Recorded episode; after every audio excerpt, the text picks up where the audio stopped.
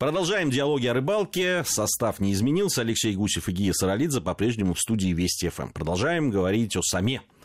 Вот по поводу э, упомянутого джига, на которого, на которого попался таки мне угу. в трехречи, ведь это тоже такая э, снасть, на которую сама ловит. Да, ловят, но скажу так, что не целенаправленно. Все-таки он попадается в прилове.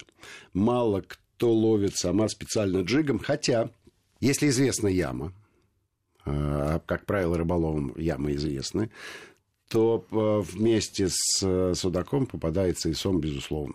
Судак, кстати, в отличие от сама, рыба-то более капризная и на погоду реагирует. И бывает так, что э, сом клюет чаще, чем судак, хотя вот как мы уже говорили, Сом и Сазан живут вместе, и вот с Судаком не, не знаю, живут они вместе или нет, но в одних и тех же ямах находятся. Я думаю, что Судаку-то сама следует опасаться.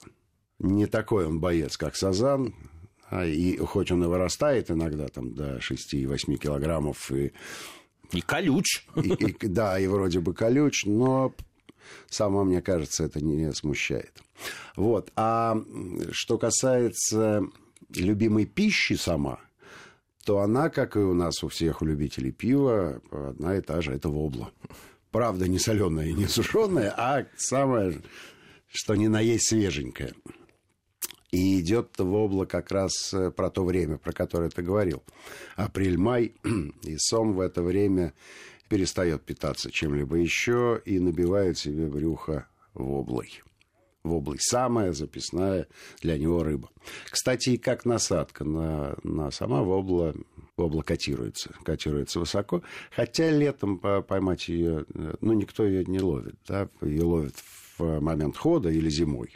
Но она редко, она, она редко попадается. Ну, целенаправленно ее тяжело просто ловить, непонятно, где она. Да, она может в прилове каком-то оказаться, но если человек приехал ловить сама, ну, значит, любая, любая белая рыба, любая бель, как ее там называют, Да-да-да. Она, она подойдет, подойдет, безусловно.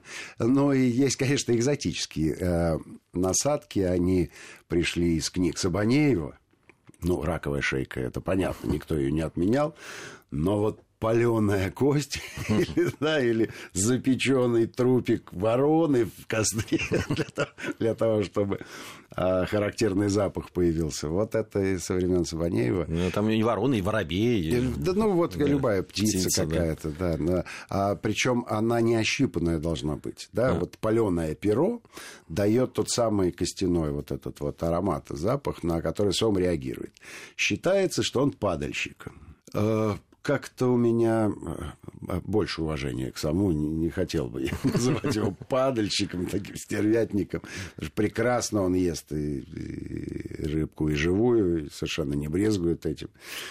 А уж какое количество падали там на дне, ну, мне трудно сказать, мне трудно сказать, но то, что, то, что он не брезгует и такими вот э, насадками, на которые другая рыба, может быть, даже и не позарится, это да.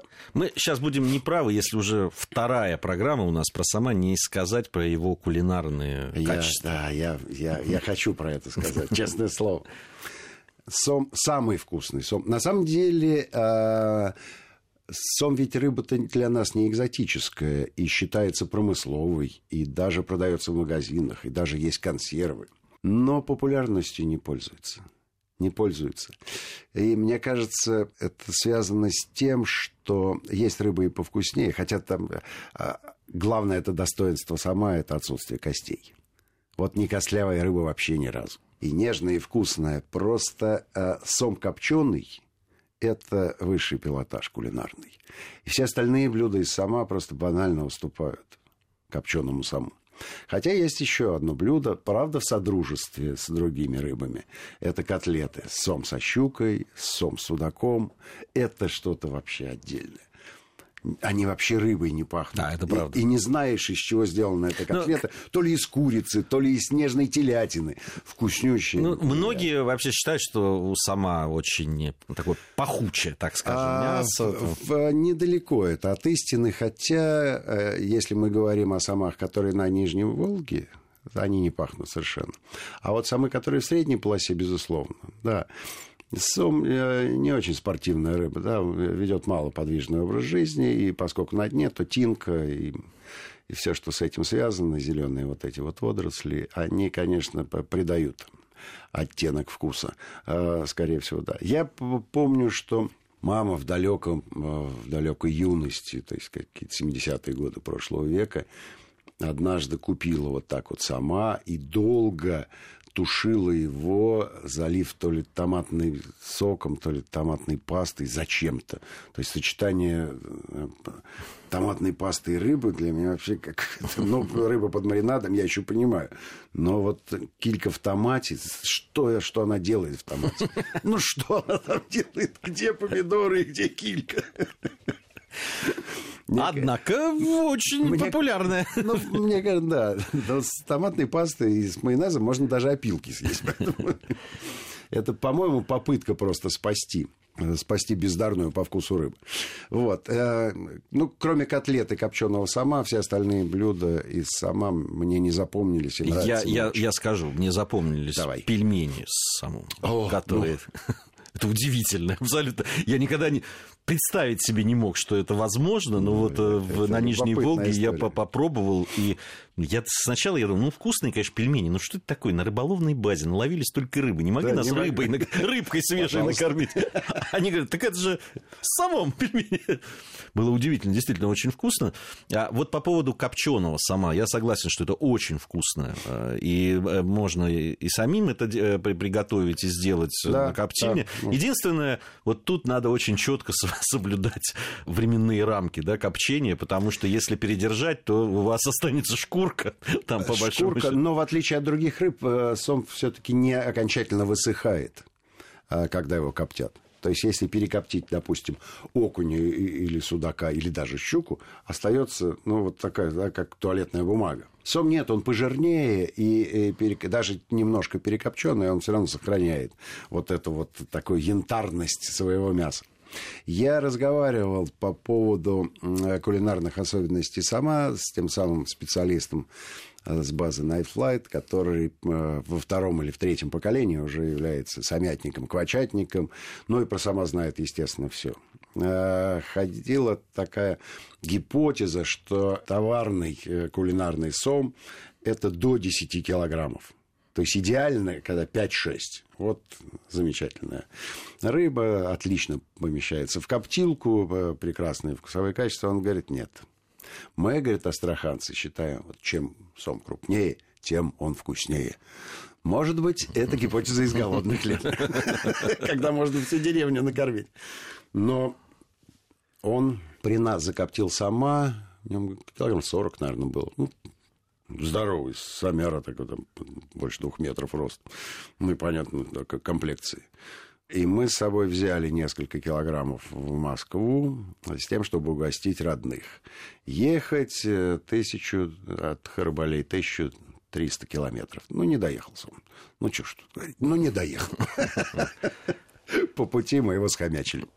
На самом деле, сама, и мы тоже готовили его так, э, просто на костре, на углях э, запекается. Шашлык, кстати, сама да. вполне себе, вполне съедобный, не выдающийся, вот так скажем, не выдающийся, но вполне съедобный. Ну, вообще, свежая рыба – это отдельно, конечно, согласен, согласен. отдельный продукт, э, который невкусным практически не бывает. Ну, мы говорили тут там о езе, например, да, у которого совсем такие невыдающиеся ну, да, качества. Да.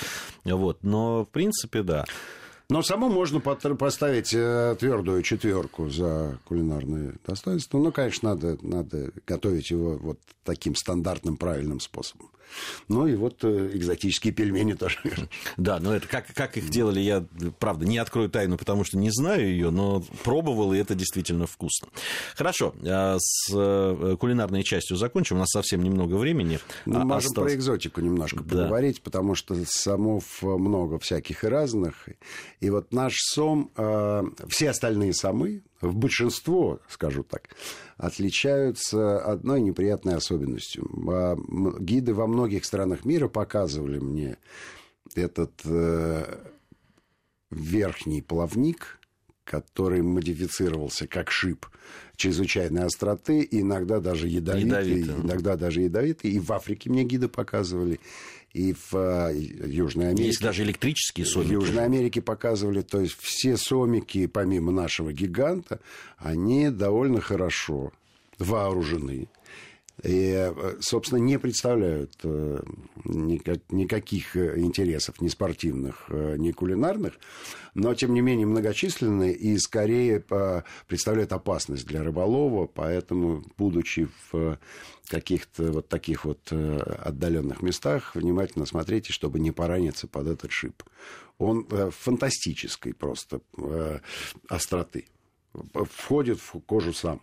В, в Африке мы ловили акулу, и попадались вот эти вот сомики, которые, естественно, шли в качестве наживки.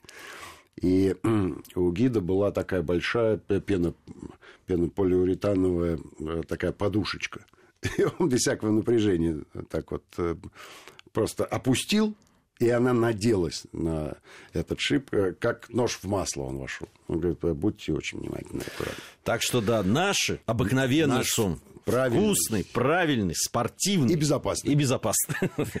Ну что ж, завершили мы нашу дулогию о саме. Понятно, что еще можно многое рассказать об этой рыбе. Будем возвращаться, безусловно, к ней. Но, к сожалению, время вот сегодняшней нашей программы подошло к концу.